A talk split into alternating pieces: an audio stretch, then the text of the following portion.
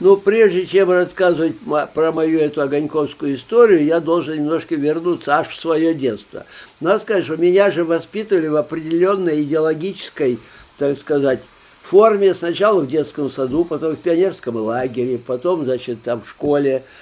А когда я вступал в комсомол, это было 28 ноября 41 года. Самые уже немцы нас смотрели в эту, в бинокль из Химок, и видели уже Кремль в бинокль, подперли под самое. Но мы тогда такие были патриоты, шли, готовы были защищать, и я в этот момент вступил в комсомол. Поэтому я был идеологически подкованным человеком. Пока я работал э, на Трехгорке, так, ну, не два, не полтора, немножко участвовал за много тиражки, что-то. Потом, когда я попал в военное училище, то э, же из, из части оттуда, с фронтового аэродрома, когда нас отправили, на каждого была, ну, был формуляр, было личное дело. И там было сказано, значит, что я там какой-то активный, а я был там запивал, еще что-то. Меня сделали комсоргом роты, меня сделали в училище. И вот, когда из нашей роты какой-то взвод выпускался, я написал характеристики на, на тех, которые уезжали. Меня вызывает командир роты, капитан Шмелев, говорит, вы что тут написали? Я говорю, что, характеристики. Да вы что написали? Этому написали, склонен к воровству, этому написали, что он то-то делает, такой-то, а это такой хитрый, обманывает, это товарищи не уважает. Я говорю, ну так же есть. Он говорит, так нельзя писать. А я говорю, а как? Он говорит, делу партии правительства предан, морально устойчив. Все, и ничего. В общем, я переписал по этой... Я уже понял, что тут что-то есть, второй какой-то слой жизни. Потом, когда я закончил училище, попал в полк, меня сделали, тоже за мной пришло личное дело, что я был комсоргом, меня тут тоже комсоргом эскадрильи назначают. Назначают комсоргом эскадрильи, меня комсорг полка был такой очень слав, славный Бородин Андрей. Он мне говорит, слушай, старик, ты имей в виду, главное учет. Ты заведи толстую тетрадь и записывай туда все. Я говорю, ну а что, например? Ну, например, ты вот поговорил с Петровым о бабах. Записывай. Проведена беседа с матросом Петровым на тему о любви и дружбе. Понял? Я говорю, понял. Значит, я уже усек, что нужно, что есть второй слой какой-то жизни. Ну и, соответственно, я уже потом всю дальнейшую свою жизнь умел это, учет этот делать, записывать и все прочее. Но э, работал я вообще-то от души. Я верил во все это дело, и я как-то соблюдал все правила. Был, в общем, идейно подкованный. Тем более у меня родители такие были партийные, и все. Короче говоря, когда я попал вот в «Огонек», это был 51 год, там главный редактор был, значит, этот, э, ну, поэт Сурков, Алексей Сурков который вот «Землянку» написал и много хороших стихов написал. Алексей Сурков. И он собрал публику всю фронтовиков. Все были фронтовики, фотокорреспонденты, пишущие, все, все, все, кроме технических работников, остальные были. И там был очень сильный коллектив. Например, там даже вот э, был заведовал, заведующий отделом э, литературы, был Борис Полевой писатель. Вот такой уровень был. Там э, были очень подкованные журналисты, сейчас их уже никто не помнит, Златогоров такой был, еще другие сотрудничали. Хороший был коллектив. И все это шло нормально, мы жили, работали, все было путем. Потом, в 1953 году, когда умер Сталин, произошла передвижка. Фадееву надо было избавиться от Сафронова, который был его правой рукой э, в Союзе э, писателей, и когда надо было подписывать вот эти бумажки на арест согласия писателей, то Сафронов подписывал эти самые. Он вообще весь в крови, как говорится. Он был жуткий тип. Я уже не говорю, что он был один из первых, который раздувал антисемитскую кампанию. Он же сделал там доклад соответствующий. борьба с космополитами и так далее. И тут же пошли его пьесы в этих театрах, и тут же он две сталинские премии получил за свои пьесы, хотя пьесы были никудышные. Короче говоря, Сафронова Фадеев прислал в «Огонек» главным редактором. А э, Сурков ушел в Союз писателей секретарем первым, секретарем, э, а тот был как генеральный, а в общем второй, второе лицо. И Сафронов начал в журнале селекцию. Во-первых, кое-кого он своих привел. Потом стали творческие работники из журнала уходить. И стало их все меньше, меньше, меньше. И стали такие какие-то люди нехорошие. Вот появилась какая-то статья где-то, называется «Принадлежит России». Это значит, какая-то женщина написала о нем книгу, принадлежит России, драматург туда-сюда. Смотрим, не успели оглянуться, она уже у него заведует отделом искусств. Потом вот мы с моим коллегой Шерстедиковым Левой были на Кубе, сидим, там литературка нам попала. И в литературке хвалебная статья о, по, о поэзии Сафронова. Какой-то, а кто подписал? Какой-то Антошкин. Говорит, я знаешь? Не, я не знаю. Приезжаем, а Антошкин уже заведующий отделом поэзии в огоньке. Вот как Сафронов подбирал кадры. Но я был разъездной корреспондент, сначала лаборант вообще, потом стал разъездной корреспондент.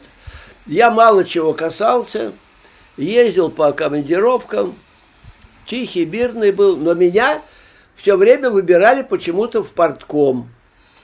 В Минском нет, в портком меня выбирали. Сейчас порткома там я был. И э, так как я начал писать много, и снимал и писал, и стал такой единицей, вот, э, соединяющей в себе два, две профессии эти, то меня перевели в отдел э, внутренней жизни. И сделали меня заместителем редактора отдела внутренней жизни. Но что значит отдел внутренней жизни? Это не внутренняя жизнь редакции, а внутренняя жизнь страны. То был иностранный отдел, а наш был внутренний отдел, то есть жизнь страны. Мы занимали примерно половину журнала. Вот эти 32 там полосы или сколько там мы занимали иногда, чуть не пол журнала занимали.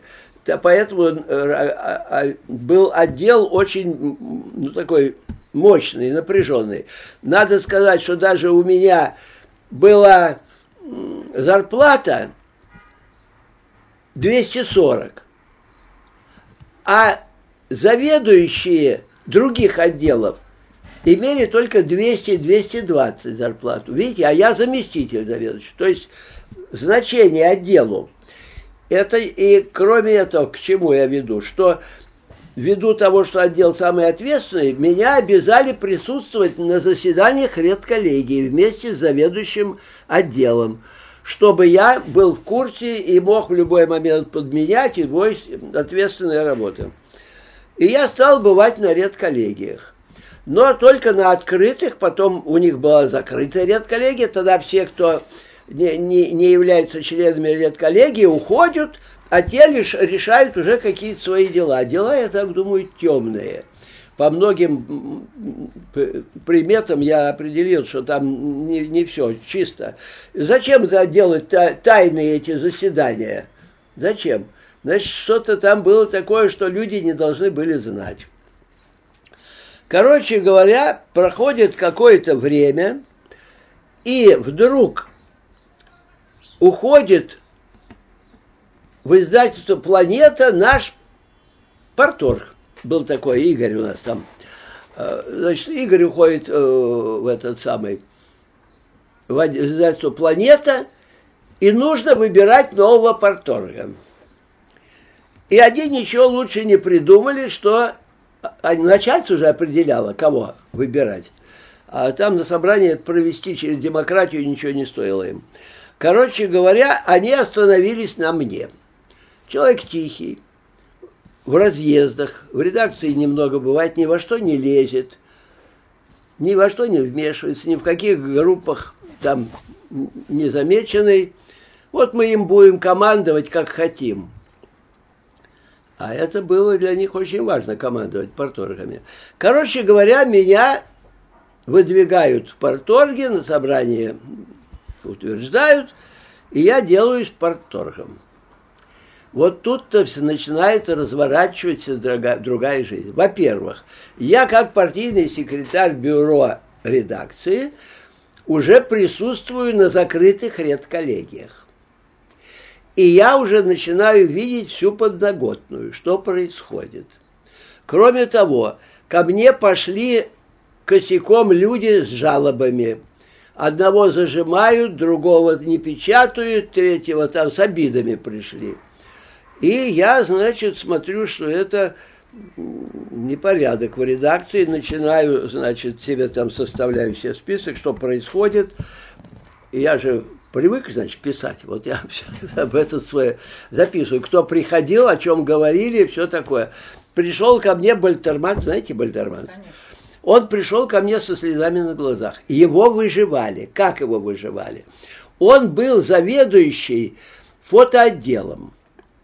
Но там шла такая комбинация. Там был жуткий тип, главный художник, такой Долгополов, который все себе благо искал. Вообще он был жуткий жулик. Но они решили там, и он с Сафроновым был, ну, так, в таких друзьях, как это его же приспешница говорил, такое впечатление, что они на двоих одного человека убили. Настолько они были это. Один поддерживал Сафронов этого Э, главного художника. И что они придумали? Было два заместителя у Сафронова. И был ответственный секретарь. Эти три человека получали авоську. Знаете, что такое авоська? Авоська – это паек цыковский. То есть им давалась на месяц специальная какая-то там, э, не знаю, сумка, не сумка, которые могли прокормить всю семью на это, за копейки там это. Это называлось авоська, цыковский паек каждый месяц. Что они придумали, значит? А этот главный художник метил, чтобы и ему авоська была. Тогда они решили сделать главного художника, к тому же еще заместителем, третьим заместителем главного редактора. Нашли тихого человека, а в это время из редакции ушел ответственный секретарь ушел куда-то, и вскоре ушел заместитель ответственного секретаря, то есть секретарь, секретариат оголился.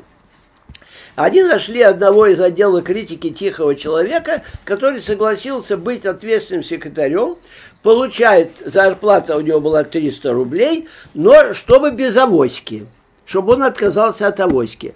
Тогда авоську передают этому главному художнику.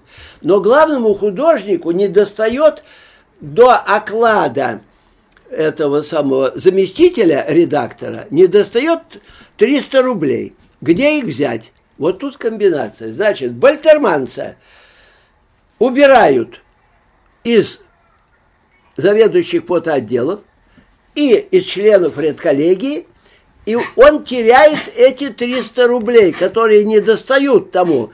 И они тому добавляют 300 рублей. И вот полный будет у него этот самый. А вместо Бальтерманца поставят заведующим фотоотделом рядового э, Гену Копсова. И все, он же не будет получать как член редколлегии и не делать его членом редколлегии. Вот это была такая у них комбинация. И Бальтерманц ко мне пришел со слезами. Потом Миша Савин, знаете, был фотокорреспондент тоже хорошо, пришел со слезами, не печатают уже сколько времени. Короче говоря, кроме этого, они там попойки устраивали. В это время шла борьба с пьянством. Я понял, что мне голову снимут за эти их попойки. Я решил наводить порядок. Но наводить порядок я решил, э, начиная с партийного бюро. У меня в партбюро было два сафроновских прихлебателя. Это были его люди, мне их надо было из партбюро убрать. Но как убрать? подвернулся момент, я совершенно случайно узнал, что они получают на стороне гонорар где-то там, а партвзносы не платят с этих сумм. А тогда это считалось большое партийное преступление. Короче говоря, я на бюро выношу Вопрос о том, что вот два недостойно себя ведут члены бюро, не платят это, надо их из бюро убирать. Узнав про это, прибежал Сафронов на бюро, а он тоже был член бюро там, но не всегда приходил. Тут он прибежал и начал их защищать.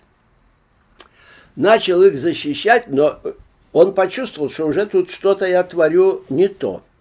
Напор на меня начал делать. Я думаю, что делать, как делать. А мне говорит одна сотрудница была хитрая, она говорит, а ты проверь его самого. А проверялось очень просто. Я беру бланк огонька, пишу, прошу сообщить о полученных гонорарах такого-то, такого-то, секретарь паркбюро огонька Кривоносов. С этой бумагой я иду в, аг... в агентство по авторским правам, туда-сюда. Короче говоря, я быстренько набрал на него недоплату. Ну, если у тех недоплата там было 500-600 рублей, а у него недоплата с 10 тысяч я набрал, с 10 тысяч. Так, что делать? Я советуюсь с опытными людьми. С кем? Егор Яковлев был знаменитый журналист. Знаете бы Егор Яковлев? Я к нему, мы с ним дружили. Я, Егор, вот такая-такая ситуация, что делать? Он говорит, выходить надо на самый высокий уровень. Райком ничего с ним не сделает. Райком даже он купленный. А, директор издательства Фельдман он не, над коньком не командует, тем более Сафронов номенклатура там этого, секретарята ЦК. Ничего не сделает. Говорит, надо выходить на комитет партийного контроля. Как выходить? Говорит, надо позвонить туда по вертушке и назначить свидание, чтобы, вам, чтобы мне назначили свидание. Но говорит, вот в чем дело. Дело в том, что председатель комитета партконтроля, Пельша, член политбюро, он может сам не брать вертушку, секретарь, через секретаря не годится. Значит, надо выходить на кого? На первого заместителя. А первый заместитель был Иван Степанович Густав такой. Вот на, на Густава надо выходить. Он сам берет вертушку, там уже все будет сделано. Хорошо. И мне эту же, этого же совету Густава посоветовала Надя Филатова, которая большая уже какая-то была начальница на телевидении. А до этого она у нас была заведующей отделом информации, и она меня привлекала на первых порах, когда я только начинал писать что-то, заметочки, все, она меня привлекала, привлекала, привлекала. И она мне тоже сказала, надо звонить Густаву. Так, что делать? Я делаю так – да, еще перед этим я пошел к Сафронову и говорю, ваши заместители бесчинствуют, устраивают э, э, людей, так сказать, зажимают, пьянки устраивают в редакции. Я говорю, за них партбилет брать не хочу. А вы с ними беседовали? Я говорю, а что с ними беседовать? Они же надо мной начальники, я-то швейк, а они же замредакторов. Нет, вы как порторг можете. Ну, я пошел, их за жабры, они озверели все против меня. Тогда, значит, и Сафронов думает, что он меня отсунул. Я тогда беру и прихожу в редакцию в 9 часов, а редакция обычно работала с 10, но раньше 11 вообще никого не было. Прихожу в 10 часов, иду в Сафроновский кабинет, у него на столе вертушка кремлевская. Э, в столе у него красная такая была телефонная книжка – этой вертушки. Нахожу Густава и ему звоню. Говорю, Иван Степанович, с вами говорит секретарь партийного бюро «Огонька» Кривоносов. У нас творятся безобразия, которые покрывает главный редактор. И нужно э, что-то делать. Он говорит, но это дело терпит до завтра – я говорю, ну, конечно, до завтра. Он говорит, не часто к нам обращаются партсекретари по поводу своих начальников. Давайте завтра, э, я вам закажу пропуск, приезжайте ко мне завтра. Хорошо. Я, значит, составляю эти самые такие бумажку, там записываю себе пункты, что я должен рассказывать ему. Блокнот у меня там еще чего-то. все приготовил, ручку на завтра, чтобы идти. Завтра утром я это все положил, у меня все готово. Пока я умывался, прихожу, на этом всем лежит, я, может быть, писал в своем, вот там, там где я пишу, по карьере ответом четвертом, на них лежат эти э, карнавальные очки, там с бровями, с усами, вот как Райкин выступал с такими вот, одевал такие очки. И лежат на это. Я жену спрашиваю, что это такое? Она говорит, ну у тебя же сегодня операция Портай, Генос и Борман.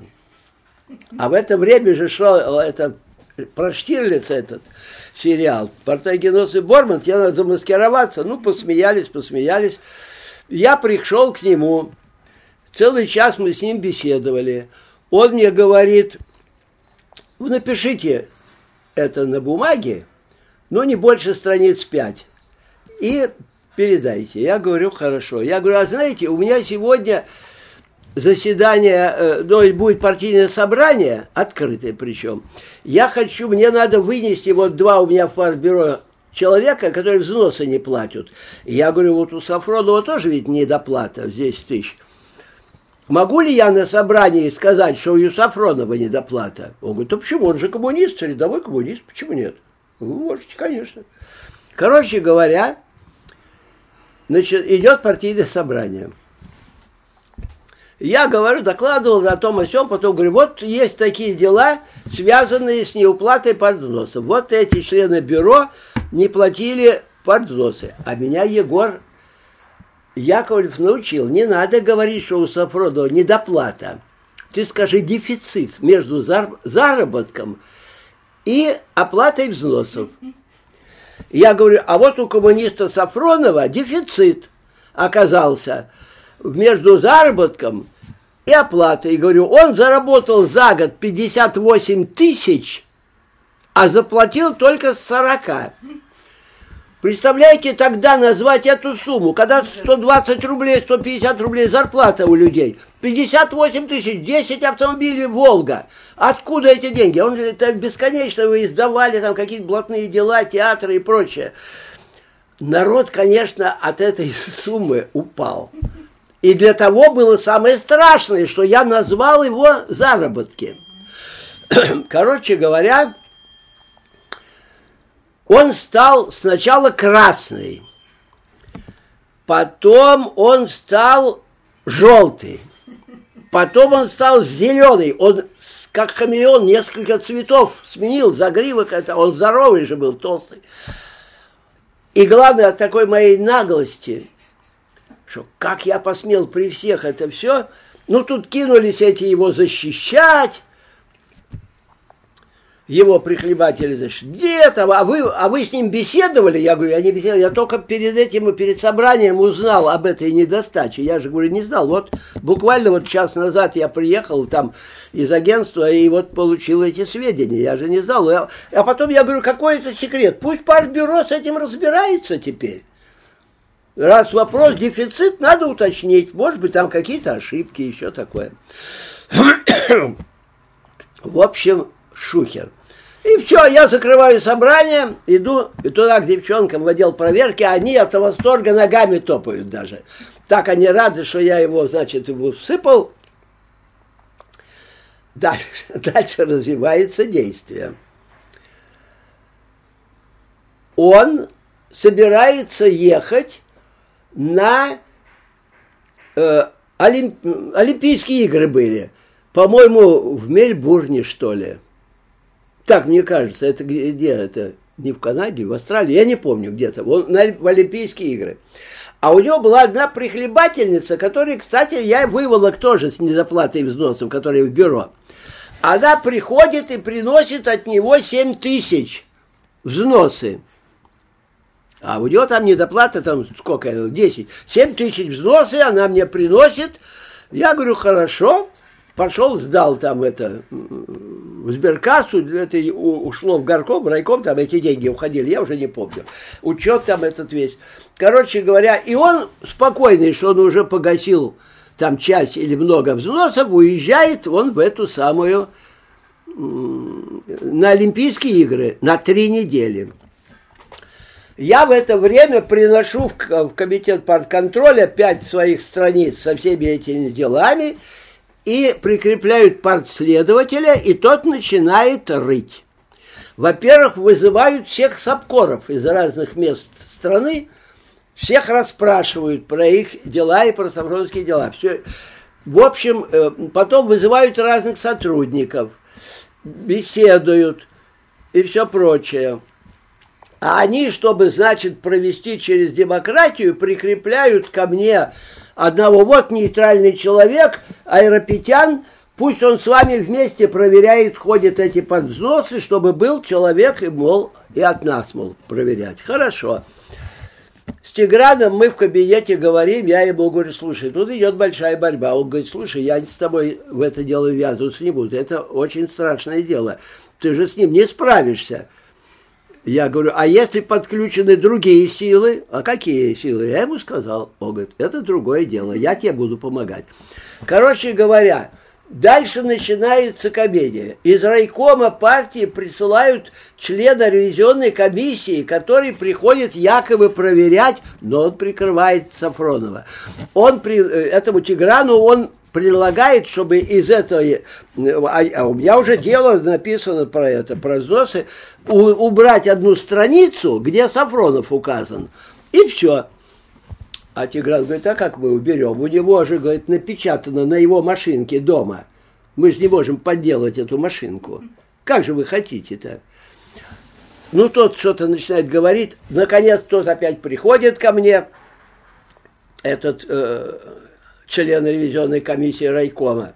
Говорит, вот, Юрий Михайлович, я проверил, у него все сходится. Вот у него 40 с этого заплачено, вот столько-то заплачено, вот все у него заплачено. Вот видите, он сплатил, получил 147 тысяч, и 47 тысяч заплатил там, да, да, да, да, да. Я ему говорю, я вам задам задачку, я ему говорю, математическую. Вот, говорю, два человека пришли в ресторан – Сели, поели. Официант говорит, с вас 20 рублей. Ну, каждый дает по, по десятке и уходит. Официант был честный, он видит, что он их обсчитал на 3 рубля. Он берет там ученика, говорит, догони этих дяденек, вот, и отдай им 3 рубля. Значит, их взял больше, надо не 20, а 17. 3 рубля отдал. Ну, пацан бежит, догнал их, а пацан был хитрый. Рубль он зажал, а им дал по рублю. Значит, они каждый платили уже не по 10, а по 9. Дважды 9 – 18. Рубль у пацана 19. А где 20 рубль? Он совершенно растерялся, и говорит, вы к чему это говорите? Я говорю, а к тому, что вы говорите, он столько получил, вот он столько заплатил, а вы считаете, что он должен платить не, то есть со всей зарплаты, а не э, с того, что он получил в кассе. Берется-то всей зарплаты, а там же 13% э, это самое э, налог – а налог не учитывается, надо всего оплатить. Эти 13, вот вам 13% на каждый, это самое, не, дохва, не дохвача, я ему говорю, с этой штукой. Он совершенно растерялся и исчез, больше он не приходил. А этот э, партследователь, Катков его была фамилия, Николай Фролович, там в ЦК, он мне все время пропуска запи- э, выписывал и со мной беседовал, очень положительный товарищ я ему говорю, я умею на счетах подсчитывать. Я говорю, про взносы всю жизнь принимал комсомольские, партийные, я вам посчитаю его. Он говорит, не волнуйтесь, достает машинку, калькулятор, который вы тогда вообще в глаза не видели. Короче говоря, он начал по Союзу, по всему запрашивать и набрал, что он не доплатил не 10 тысяч, а 45 тысяч. Короче говоря, вот это жуткая цифра. И следствие идет, идет, идет, идет. У того уже шесть томов вот таких. Он, э, значит, э, э, со всеми беседовал. Это они работали потрясающе вообще. Короче говоря, Сафронов приезжает из с Олимпийских игр, и я говорю этому партследователю, знаете, он приезжает завтра с Олимпийских игр, а у него там через два дня значит, эти путевки с женой в дом отдыха, он уедет. Он мне говорит, никуда он не уедет. Я говорю, а путевки? Он говорит, сдаст. Короче говоря, Сафронов приезжает, и на следующий день его вызывают в этот самый, э, в комитет партконтроля. И перед ним ставят список. Ответьте вот на эти вопросы по редакции. Это, это, это. А все такие вопросы вот по безобразиям, да? Короче говоря, конечно, ни в какой отдых он не уехал. Приехал в редакцию, собрал своих пристых и говорит, обосрали с головы до ног. А что такое? Вот так и так и так. Тогда они начинают придумывать. Во-первых, он распределяет, кому отвечать из них на какие вопросы. Расписывает этим редколлеги, кто должен чего ответить. Да, теперь какую защиту искать? Они придумали. Пишут письмо Брежневу, какой негодяй секретарь партийного бюро в Огоньке. И обязывают подписаться под этим письмом всех членов редколлегии и партбюро. Я, мне, естественно, его не показывают, конечно. Они составляют такое письмо, кому? Брежневу. Теперь в это письмо они вкладывают фотографию, Брежнев идет там со свитой в Новороссийске где-то, и где-то на Шкентеле там виден, виден Сафронов на фотографии, мол, это свой человек, да? Это письмо, э, к этому письму прилагают эту фотографию. А один из заместителей Сафронова имел прямой ход на секретаря ЦК, э, который ведал международными этими самыми делами, Пономарев был. По-моему, Пономарев, да, не, давай, не ошибаюсь ли я? Нет, по-моему, Пономарев был. Значит, ему передать. И тот, и через Пономарева передать Брежневу, чтобы, да? В общем, этот отвозит это письмо, отдает Пономареву. Пономарев смотрит это письмо и не несет его Брежневу, а несет его Пельше. Говорит, это по вашей части, говорит. Письмо-то. Зачем Брежневу? Это у вас рассматривается дело, вот вам это письмо. Тогда мне этот партследователь говорит, все, это доказательство вашей правоты. Он говорит, в каждом втором случае у нас таким же образом пытаются дискриминировать партийного секретаря или того, кто поднимает вопрос, такими вот массовыми письмами. Да они еще организовали письмо от месткома и э, заставили девчонок там в месткоме подписывать. Потом они две ко мне пришли в слезах, нас заставили подписать. Что делать? Я говорю, звоните подследователю и говорите ему, что вас заставили, и все. А после этой редколлегии Бальтерманц выходит, в коридоре меня встречает, говорит, Юрка, прости меня, меня заставили подписать, и он мне сказал про это письмо. Я не знал еще про это письмо, он мне это рассказал, его заставили писать. А мы с ним вообще дружили с Бальтерманцем. Но, говорит, они на меня так надавили, что я подписал, но я, а я откажусь от этой подписи. И Бальтерманс пошел потом, э, значит, в этот самый, в ЦК, к Земянину, секретарем был Земянин, один из секретарей ЦК в то время был по идеологии, к Земянину, рассказал, что, значит, там вот его травят, и все, и сказал, вот этот самый что меня вот заставили, я отказываюсь от этой подписи и все это прочее. То есть он провел такую линию. Короче говоря, это дело у них не прошло. Да, их в разгар этого дела я по каким-то делам прихожу, к Сафрону, я же должен к нему приходить, я партийный секретарь, я прихожу по какому-то делу, и у него был такой драматург был Георгий Мдивани, Жорж Мдивани, э, драматург, что-то него сидел, и что-то он со мной разговаривал, что, что, я, что я, мол, затеваю. Я говорю, ну что затеваю? Я веду свою работу, это мне положено. Он говорит, ну чего ж, он сказал, я, я люблю борьбу, сказал Сафронов. Я ему говорю, а это не борьба, это война. Ну, он все, и я ушел. Иду по коридору, навстречу мне идет этот Жорж на диване, который от него вышел. Кидается ко мне и жмет мне руку. Что он этим сказал? Я ему понравился. Может, он Сафронова тоже ненавидел. Я даже не знаю. Короче говоря, вот такая штука. Что, как им выпутываться? Вдруг меня вызывает один из заместителей и говорит, вот есть такая бумага. Вы были в командировке на Кубе, и вы с Шертениковым обменяли там валюту на сертификаты для березки. Там, ну, я уже не помню, сколько там, 500 там или, ну, какая-то сумма была, или 56 валютных рублей, не помню. А вы должны были эти деньги сдать в бухгалтерию. Я говорю, ну и что? Вот, а, отчитайтесь, я говорю. А я и не собираюсь отчитываться. Что я буду отчитываться? У меня все чисто. И я говорю, «Э, вы думаете, что это вам поможет? Это вам ничего не поможет. Это не, это не меняет дело. Даже если я сделал, дело-то это не меняет. И тут я, да, потом меня, а, через 2-3 дня я, а ну вот и напишите от, от, ответ, как это называется, ну, объяснительную. Я пошел, ничего. Через день или два меня вызывает второй заместитель. Говорит, вы написали объяснительную? Я не писал и писать не буду.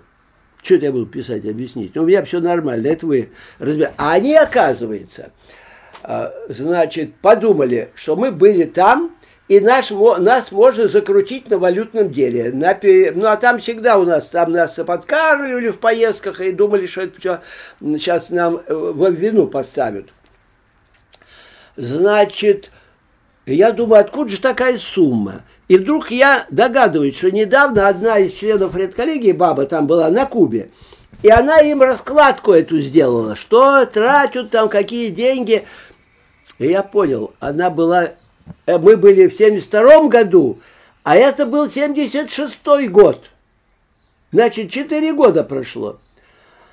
И она была, а курс-то уже другой был валюты. А она по своему курсу посчитала. Я думаю, во где не сходится у них. Потом они ходили в бухгалтерию, главному бухгалтеру правды, тоже с этим вопросом. А сказал, а он сказал, у нас нет никаких претензий к ним по валюте. Нету. А, что делать? Придумывать новый ход. Как меня заморать? Меня нельзя вызывать на партсобрание, то есть э, но на редколлегию меня нельзя вызвать и разбирать мое дело, пока я порторг. Меня выбир, э, на редколлегию тащить и по административной линии трогать не имеют права.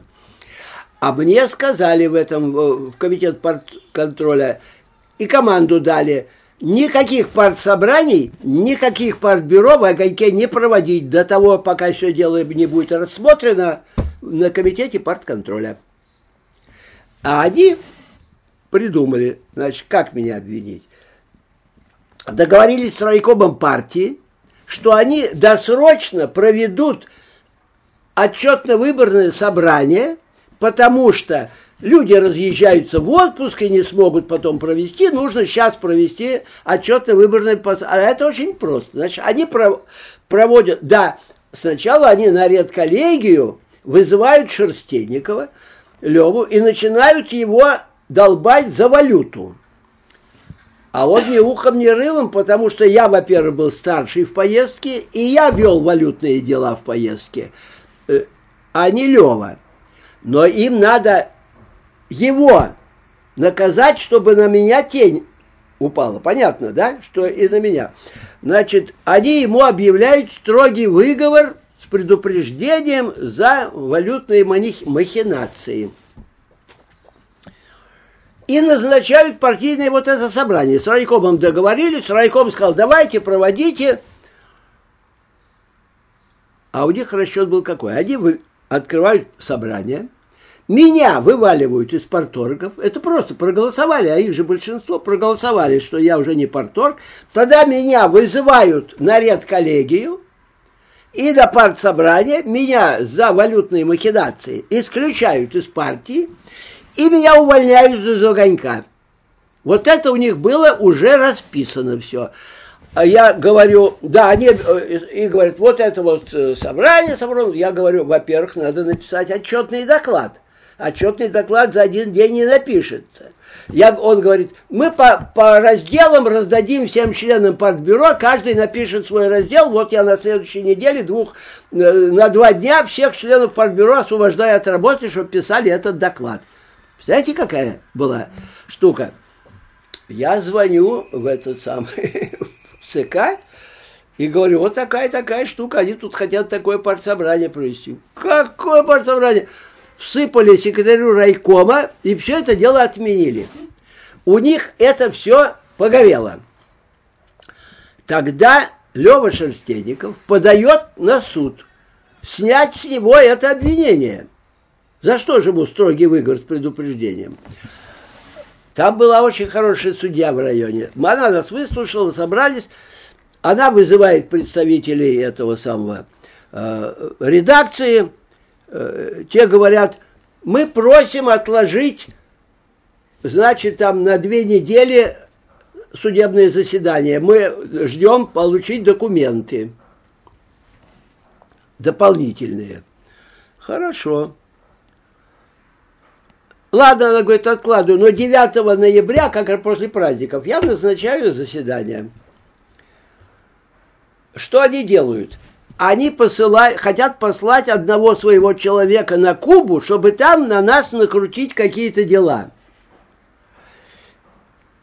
И на, но на партбюро надо утвердить же характеристику для поездки, тогда же так было. Я отказываюсь подписывать. Но так как решение партбюро, я вынужден подписать. Это не мое решение, партбюро.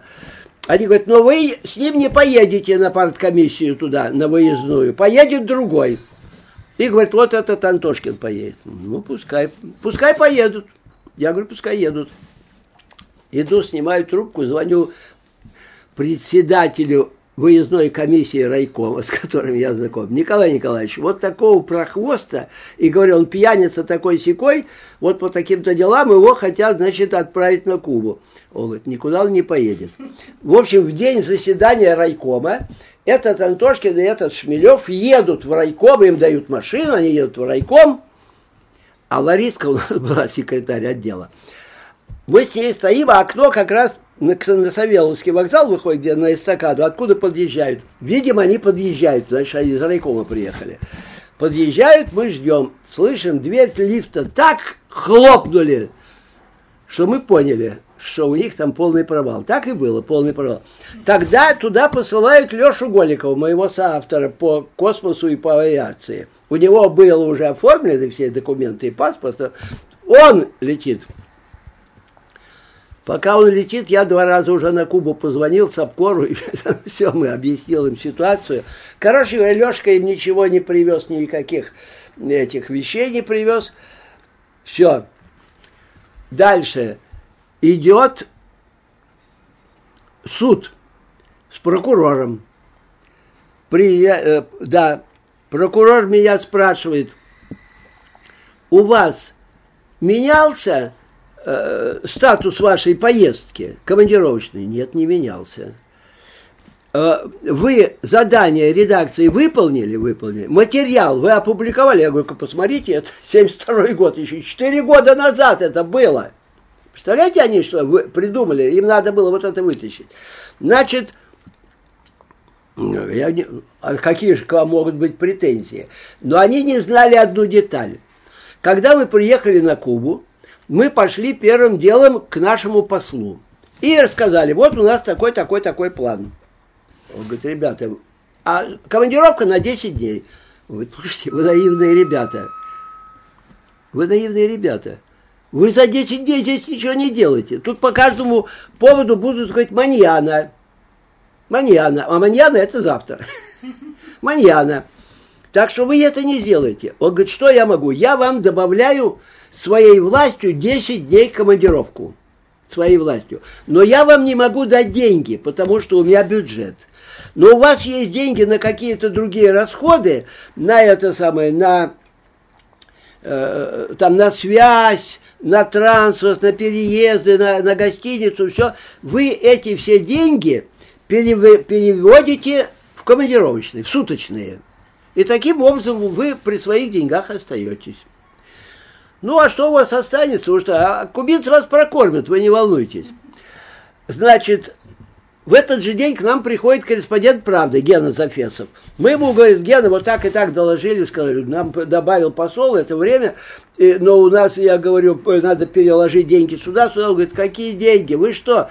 Как только вы сейчас поменяете свои чеки на песо, вы будете срезанной бумагой, а песо здесь ничего не стоит. Здесь же нет ни магазинов, ни базаров, ничего нету. Сделаем так.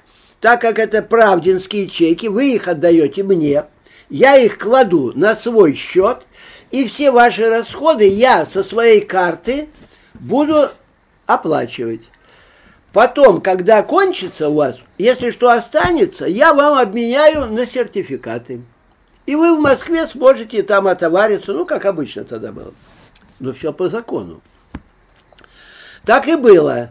Он, но у них было два магазина, продуктовый и вещевой для дипломатов.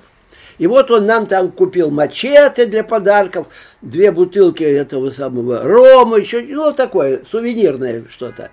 Он нам купил, а оставшиеся деньги он нам поменял в торгпредстве на сертификаты. Да. Вот. Это очень важно. Когда суд идет, представитель огонька говорит, вот у нас бумага из валютного отдела Министерства иностранных дел, где как они меняли, как они их деньги, туды-суды, туды-суды. Тогда я говорю, Ваша честь, это подлог. Это подлог. Вы посмотрите, кем выдано это валютный отдел Министерства иностранных дел. А мы деньги меняли не в посольстве, а в торгпредстве, а это другое министерство, Министерство внешней торговли. И у него свой валютный отдел. Вам же подсовывают подлог, а там они по блату у кого-то достали, да? подлог. В общем, короче говоря, постановляет суд снять с Шерстенникова все взыскания эти, отменить, и принимают, как это называлось, особое мнение по поводу э, безобразия редакции и э, поведения редакции и все прочее. Короче говоря, они проигрывают это дело. И суд тоже проигрывает. И собрание по мне нельзя провести. Я в недосягаемости. В общем, творится Бог знает что. Наконец, там, э, в этой в подконтроле, меня вызывает этот, говорит, завтра будет разбор дела. Вот он со мной побеседовал, говорит, а теперь уходите из СК и гуляйте два часа. Придете, вам будет новый паспорт, пропуск заказан, а туда по партбилету, но пропуск надо обязательно. И говорит, потому что сейчас в это время до, должны мы вызвать Сафронова. Надо, чтобы вы с ним не сталкивались. Я говорю, хорошо. И я пошел гулять. Но тут я одну деталь упустил. Вот этот мой помощник Тигран, Аэропетян, которого прикрепили проверять со мной вместе взносы, он со мной вместе приходил сюда, э, в партконтроле, вместе мы там сидели с этим подследователем, считали, то все, пятое-десятое, а потом мы выходим, сели, на машине и поехали в редакцию. Поехали в редакцию.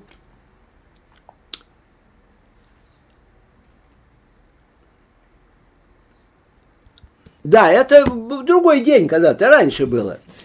А было так, что Сафронов подъехал к ЦК, и он увидел, что Тигран со мной садится в машину. Значит, он со мной заодно. И они начинают тягать Тиграна, а ты как ЦК был с Кривоносом. Он говорит, вы же меня сами прикрепили. И надо было идти вот туда, в этот отдел. А он меня спрашивает, говорит, ты в редакцию? В редакцию. Я тебя подвезу, я с машиной. Он меня подвез, все. Но они его уже заподозрили. И, короче, он уже э, не мог так в открытую работать и все. Это я потом, э, да, это я к чему говорю, что решение по к парт этого самого комитета по Сафронову решение постановление писали мы с Тиграном. В ЦК там сидели, нам поручили, вы журналисты, вы и напишите на него приговор. А это был мой день рождения, 50 лет мне исполнилось в этот день. И мы с ним сидели там часов до 6, до 7 в ЦК и писали вот эту самую до Сафронова штуку. Потом этот последователь прочитал, сказал, ребята, у вас тут есть какой-то надо э, недочеты, я сейчас это поправлю. Ну, например, вы пишете, вызывает удивление, у нас уже ничего не вызывает удивления. Это для вас удивление, а у нас нет. Это нельзя так сказать, что вызывает удивление. Короче говоря, мы из, из ЦК тогда приехали с ним сюда, с Тиградом. Тут приехал в это время мой отец. У меня 50-летие, мой друг Эрвин из Германии, писатель этот Бекир. Короче говоря, мы тут отметили мое 50-летие, но это был конец августа. И дальше все еще шло разбирательство, но мы уже написали постановление. И заслуживали, заслушивали его чуть ли не в декабре уже были, где-то в конце года. Или в ноябре, в декабре, я точно не помню. Короче говоря, я вот ушел на два часа, потом я пришел, они уже этого Сафронова вызвали, ему предъявили эти счета, ему, значит, он должен ответить на это, на это, сначала предварительно, и все, на следующий день, значит, назначено утром на 9 часов заседание этого партконтроля. Говорит, этот партследователь мне говорит, сейчас, когда Сафронов поедет, его шофер ждет, он же у него машина с шофером, он говорит, проследите, куда он поедет. Можете проследить? Я говорю, хорошо. Они боялись, что он кому-то кинется на защиту кому-то сильных. А там же в это время в Политбюро было две группы. Группа Кириленко и группа Суслова. Группа Кириленко... Кириленко э, крашевал, как теперь говорят, Сафронова. А Суслов терпеть не мог Сафронова. Но почему он его не убирал, я не знаю. Вот такой, может быть, нужен был ему. Но он его не убирал. Но он его терпеть не мог, называл, что это кулак. Это я знаю, дословно. Суслов. Поэтому они думали, что он сейчас может поехать. А они очень долго держали его там. И меня держали. Это было уже поздно. Почему? Потом я догадался, а да и сказали почему. Им надо было, чтобы все члены политбюро уехали домой. Чтобы никто не был на работе. Чтобы он не мог по вертушке никому из них позвонить и попросить поддержки. То есть, а, представляете, им как доставалось тоже работать. Вот они и поэтому меня проследить, куда он поедет. Но я поехал за ним следом там на своей тачке. Короче, я увидел, что он уехал домой к себе на улицу Александра Невского за белорусским там где-то, улица Александра Невского, так что ли? Там есть. Я приезжаю в редакцию, меня ждет Тигран, а редакция пустая, уже 10 вечера. И Лариска, секретарь, Говорит, ну как? Я им докладываю это, что значит, вот завтра будет разбор и все такое прочее. Они, я говорю, приходил кто-нибудь в редакцию? Нет, никто. Все закрыто, вертушка закрыта, кабинет закрыт, все закрыто. Его нету. Я звоню тому и говорю, так и так и так. Не приезжал он. Ну все, говорит, приезжайте утром. Я приехал, сижу в машине, вижу, Сафронов приехал на шофере, ходит перед зданием туда-сюда, я там сижу, смотрю, кто он пошел туда, и я пошел туда. Короче говоря, начинается заседание этого партконтроля. Возглавляет Пельша как член, за председателя этой комиссии и член политбюро. Э, заместитель его, и тут их целый синклит, человек 10 сидит, вся вот эта вот самая партконтроль, все главные. Мой Фролыч выходит, там такой тумбочка стоит, он выходит под мышкой, у него шесть этих папок, он их кладет и стоит на случай, если будут вопросы. И начинается разбор по вопросам. Это, это, это. Он говорит, вот. Они говорят, что вы там копали по Кубе? У нас, говорит, с Кубы получили письмо, что безобразие какие-то ваши люди проверяют, у, у них приезжают проверять ваших коммунистов. Что это такое? Что это такое? Вот я не знаю, меня в это время не было в редакции. Пельша говорит, командир роты отвечает за роту, даже когда его нет в роте. То, значит, это. И Пельша говорит, что вы там их проверяете, кто их кормил, кто их угощал. Меня тоже угощали. Ну что же, за счет гостей я кушал или за счет чего? Что это такое вообще? Это? Короче говоря, его возили мордой об стол. А я, как член партийного бюро, обязан присутствовать здесь. И при мне все это происходит. Его, короче говоря, его извозили со страшной силой, объявили ему строгий выговор с предупреждением, но без занесения э, в учет, ну, в личную партийную эту карточку. Но это был очень хитрый ход. Оказывается, я потом узнал, что если бы было занесением, то ему были бы перекрыты э, многие дела. Во-первых, он бы не получил награды и так далее, и так далее. Вот, это раз. А с другой стороны, там был договор. Э, парт, э, значит, комиссия, это парткоми, ну, комитет партконтроля, сказал, мы ему дадим строгий выговор без занесения в учетную карточку. А вы, отдел пропаганды, освобождаете его от работы. В сумме это будет как раз то, что надо, наказание. Короче говоря, они ему дают без занесения, а отдел пропаганды его не освобождает. До этого он пытался найти защиту у Шолохова, своего дружка. Звонил, и Шолохов никогда не брал трубку. Нет его, не брал, он с ним не разговаривал ни разу, он, он думал, что того могут из партии выгнать. Когда он узнал, что его из партии не выгнали, Тогда он позвонил Кириленко, ну слушайте, помогите, настоящий хороший советский писатель, надо ему помочь. А Кириленко позвонил в отдел пропаганды. А там в это время даже не было заведующего отдела, был только заместитель, временно не отсутствовал заведующий отделом. И Кириленко говорит, пусть работает. Его оставляют работать. Таким образом, они этот комитет обманули. Через там Два-три года, что ли, у него было юбилей, 70-летие, что ли, и ему пробили герой соцтруда. Но как пробили? Надо было снять взыскание это, а взыскание никак нельзя снять. Потому что э, комитет парконтроля не дает снимать. Он не исправился, он не исправился. И там все зависло. А в это время партследователь мой уехал в этот самый, в отпуск.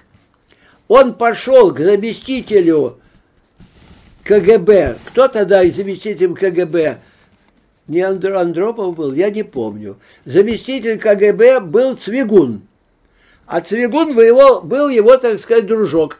Он печатал бесконечно в журнале какие-то рассказики жены Розы Алексеевны, как она называлась, значит, э, по блату печатал жуткую буру и выпускал в библиотеке огонька даже ее книжечки этой самой жены Цвигуна.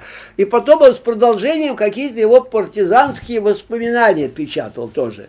То есть свой человек. И Цвигун ему помог снять это взыскание. В отсутствии никого не было, кинуться некому, с него взяли. А взыскания нет, ему пробили тут эту самую герой соцтруда. Потом мне мой коллега, э, а вы его знаете, Коля Рахманов. Коля Рахманов говорит, слушай, ты знаешь, как он получил Герой соцтруда? Он, говорит, дал 6 тысяч, а это больше, чем автомобиль «Волга» стоил, э, секретарю Верховного Совета, Георгадзе был тогда. И ему, говорит, через кого-то передали, и ему пропихнули этого героя. Вот как было. Вот как было. И вот я вспоминаю еще отношение Суслова к Сафронову. Был какой-то юбилей огонька, но тогда давали какие-то там мелкие там эти премии, чего-то, чего-то я получил грамоту Верховного Совета РСФСР, там кому-то медали давали, но выяснилось, что у меня самая главная была награда, потому что это была высшая награда республики, которая давала право на республиканскую пенсию, без звука просто. Так что они думали, что тогда, но это я еще тогда не был там, даже порторгом. А тут было награждение по поводу что-то 2500 номер «Огонька», по-моему. И там было, я как секретарь партбюро подписывал эти наградные листы. Кто на меня подписал, не знаю, наградной лист. Но мне они думали, что, значит, но это было еще до этого Сафроновского дела, да? Они еще не думали, что, значит, на меня надо тоже мне дать что-то, да я потом, а то вдруг не подпишу. Они меня написали на знак почета. И я тогда получил знак почета. А Сафронова нету наградных листов. Я удивился, почему так. Оказывается, на него наградные листы шли другим путем на героя соцтруда. А перед этим незадолго дали целой группе писателей героя соцтруда, а ему не дали тогда среди писателей. И здесь вот было, значит, на него наградные, на героя соцтруда. А в это время был дежурный секретарь ЦК Суслов. И когда Суслову принесли его, а ему уже вечером звонили, поздравляли с звездой, там, мы знаем, уже все там оформлено, подписано, все. Суслов зачеркнул, герой Суслова написал Орден Трудового Красного Знамени. Сафронов был убит, потому что у него уже были какие-то, ему на, на что ему сдался, ему это надо было. И вся эта, оказывается, затея с наградой через Кириленко провернули наградные эти дела, только чтобы Сафронов получил под это дело Герой соцтруда. И Суслов поломал эту всю операцию, которая была затеяна только ради Сафроновского звезды. И нам все, а нам всем дали. И когда мы пришли получать эти награды, на Сафронове лица не было, какой он был злой. Ему это дали, эту самую железку. Вот. Но пока я вел все эти дела, они говорили, он сам не мог это затеять, его кто-то поддерживает. За ним кто-то, он, он за чьей-то спиной. Ясно это? Это же группа Суслова его поддерживает. Суслов хочет журнал перехватить свое, ну, под свое влияние. Хотя какие там у них, я не знаю, я их внутренние разборки, я в них же не разбираюсь. Но вот так мне сказали, что значит это. И они, иначе бы я не знаю, что они со мной могли бы сделать, если бы они думали, что я один без защиты, сам на свой э, риск и страх это затеял. Они меня могли просто убить. Тогда тоже ведь убивали, между прочим, хотя не так, как сейчас. Сейчас это проще. Вот. Потом про проходит следующее дело. А, проходит партийное собрание. Меня, конечно, из секретарей вываливают. Собрание Союза журналистов, где я еще и был секретарь Союза журналистов, меня из секретарей Союза вываливают. И я остаюсь рядовым сотрудником в журнале. Но я прихожу на работу в 10, ухожу в 7. То есть, а все приходят как хотят. Но я знаю, что меня будут ловить. Я год, практически год держусь. Меня ни в командировке не посылают, ничего. Один раз позвонили из партконтроля, сказали, почему вы работать не даете? И тогда они мне разрешили сделать репортаж. Здесь вот на филях есть трубопрокатный завод какой-то, с этого я сделал какой-то маленький репортаж, единственное, что я было. Потом я снял очень хороший репортаж по Александровскому саду, тоже ничего не дали, но в правде напечатали оттуда мою фотографию по указанию этого самого, э, тоже партконтроля. Они меня опекали, они не давали со мной расправиться не давали со мной расправиться. Иначе бы меня сожрали там за этот год. Но год я продержался. В этот год как раз я сел писать летом. У меня был второй, первый отпуск, я 77 это был 76 год, а 77 год в январе я взял отпуск. У меня было два отпуска, я не вспомнил. Уехал в Болгарию с женой. А летом я взял отпуск, хотел написать книгу для детей, чтобы, значит, э, ну, заработать и уходить из огонька, чтобы я мог пропитаться там, пока устроюсь. Но я что-то в какой-то момент отсюда и начал писать мой роман «Карьера от Петра». Я сказал, черт с ней с головой, но это я должен написать. Короче, я стал писать этот роман, потом я его заканчивал уже в 80-м году, это уже меня там не было. И э, под, под 78 год, под Новый год, мне позвонил этот мой коллега Лева Шерстенников, подкорреспондент, а он был членом этой коллегии в журнале «Советское фото». И говорит, слушайте, я приглашаю «Советское фото» заведующим отделом фотожурналистики. Я говорю, да нет, и что, я же их хочу, я должен еще довоевать, я там еще их не доразгромил. Жена мне говорит, ты что, псих? Говорит, брось ты это, ну, ну к чему? Ну хорошо, ты им еще там будешь кровь портить. Ну ты себе испортишь кровь сколько. Тебе же хорошее предложение, твое любимое занятие, фотография. Это твое родное дело с детства. Я говорю, позвонил Леве, я говорю, кому звонить? Он сказал, Чудакову. Я позвонил Чудакову, Чудаков говорит, вот 3 числа кончаются праздники новогодние, приходите утром. Я прихожу туда, там сидит Чудаков, Ольга Васильевна Суслова, они со мной беседуют, а Суслова, она же невестка э, того, Михаила Андреевича Суслова-то, она же невестка, она замужем за его сыном. Знаете, да? Вот. Короче говоря, э, хорошо, я говорю, они говорят, ну вот вам бумагу напишем на перевод, чтобы переводом, чтобы там отпуск не пропадал, дали мне бумагу на перевод. Я говорю, все хорошо, я э, завтра иду в редакцию, я прихожу, я обещал, там была Надя Кожевникова, дочка этого писателя, ее был какой-то очерк, нужно было его поправить, там из трех частей я сделал одну часть, в общем, я с утра сел, сделал этот очерк, отнес ее на машинку, сказал, девочки, завтра возьмите с машинки Надю Кожевникову и издайте заведующему книгу, вычитайте эту работу и сдайте. А ты, я говорю, меня завтра не будет. Я сажусь и пишу заявление. Прошу меня уволить завтрашнего числа из журнала «Огонек». И иду, отдаю секретарше этого Сафронова, это 4 часа дня.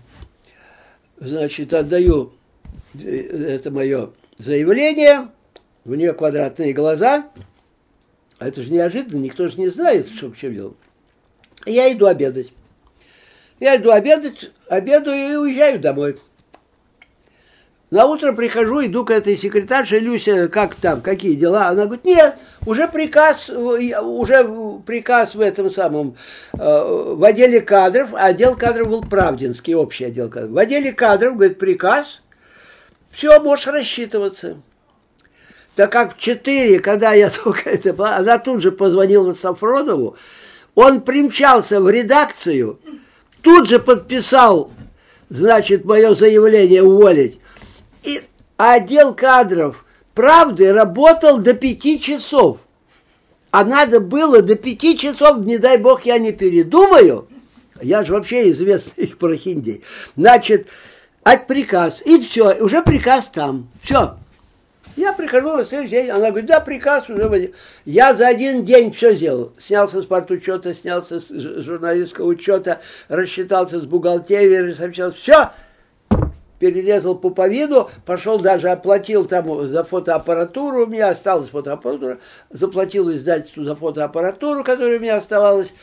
Все перерезано пуповина, меня нету. И все, и я ушел в советское фото. Все. На этом Огоньковская моя эпопея окончилась. Но у меня была бутылка коньяк французский камю. И договорились, что все, кто участвовал в борьбе с Сафроновым, придет и выпьет по рюмке этого коньяка. Все пришли, и мы, значит, это отметили. Но он еще оставался долго довольно.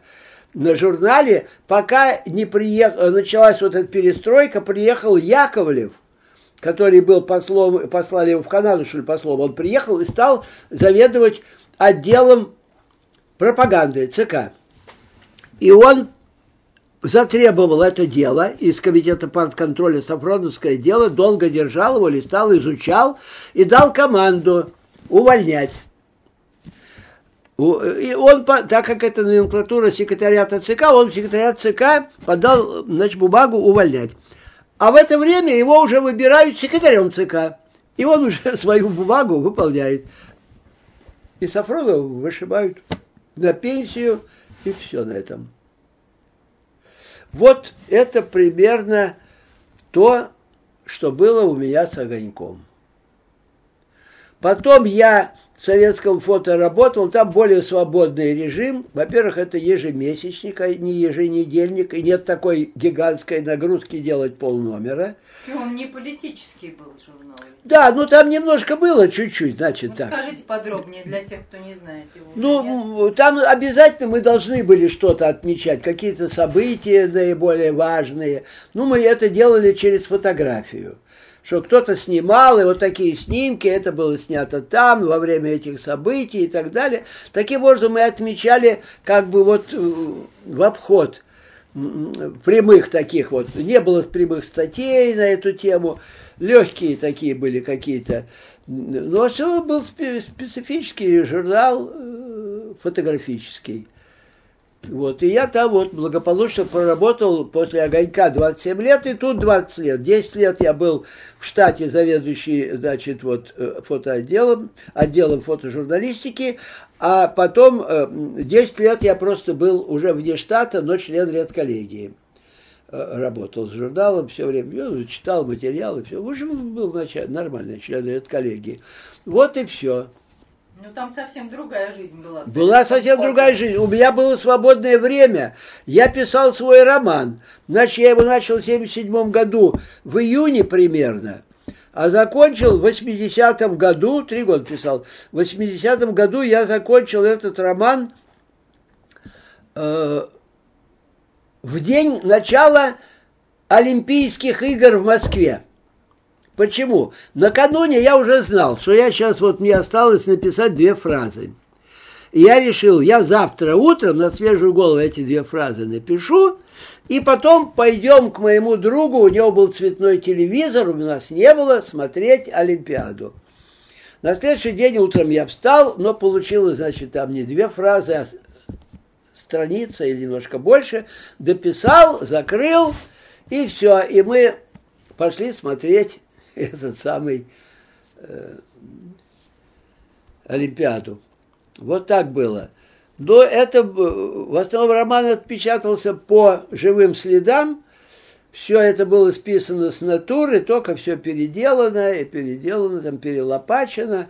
Это очень смешно. Там у него же, в его, у него же были там романы, которые я тоже пародирую, и там у него было, значит, э, Поэма у него была, колоссальная поэма прощания. У него была жена, э, она была любовница, потом она была вроде его жена, потом, в общем, грязное дело. Я об этом пишу в романе, мне не хочется об этом вспоминать.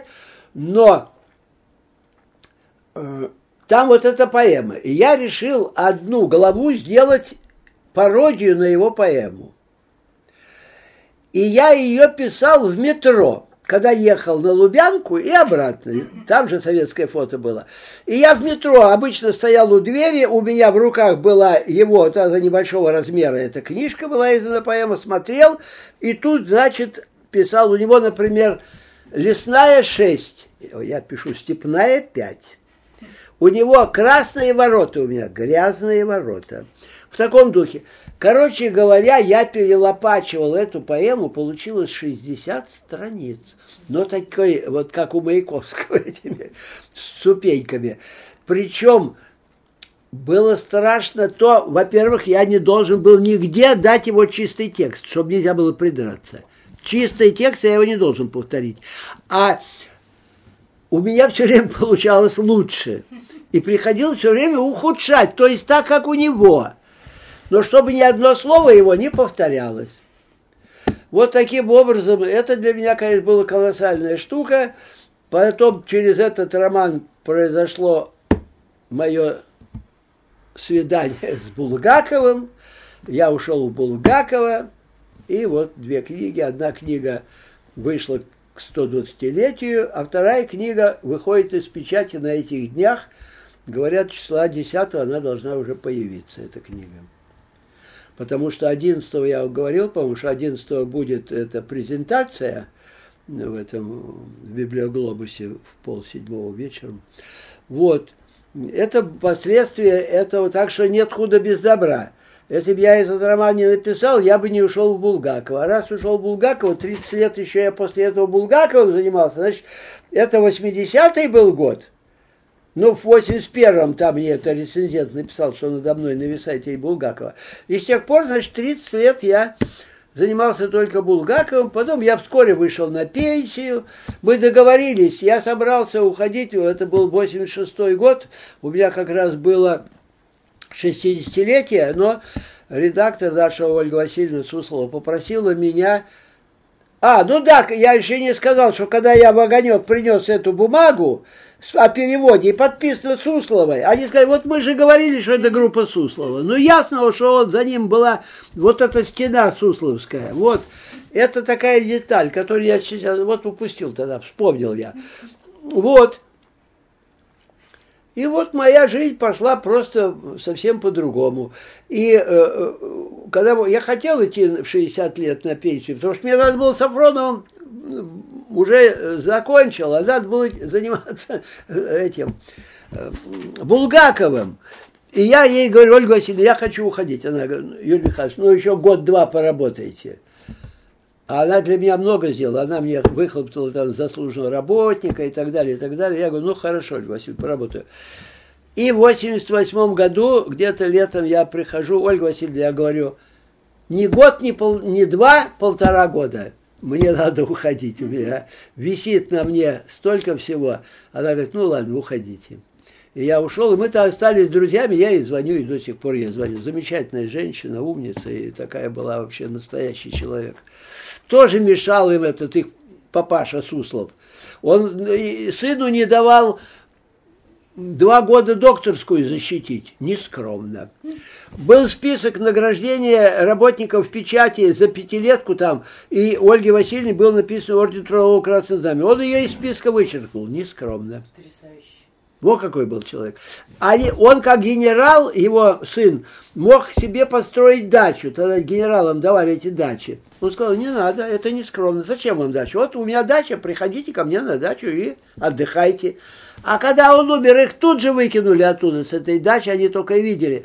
И она говорила, что вообще такая официальная обстановка, нельзя было в сарафане на обед прийти на дачу. Говорит, надо было застегнутый, все. Он же был жуткий педант этот Суслов. Так что он им тоже добра-то многого, видно, не сделал. Тем более, что он завещал все свои труды, так называемые, которые не он писал, писали же за них все время, но выходили книгами, их труды, так он, значит, все в партийную кассу, весь гонорар за эти, а все, что выходило в странах, в соцстранах, в партийную кассу тех стран. Короче, он им ничего не оставил. Правда, они получили хорошую квартиру, но как, не знаю, вот тут в Царском селе они получили квартиру хорошая, но он-то был, во-первых, генерал, во-вторых, он был директор главного электронного института военного по вооружениям. Он же крупный ученый. Ну вот, значит, нескромно. Вот такая дела была. Да, замечательная история.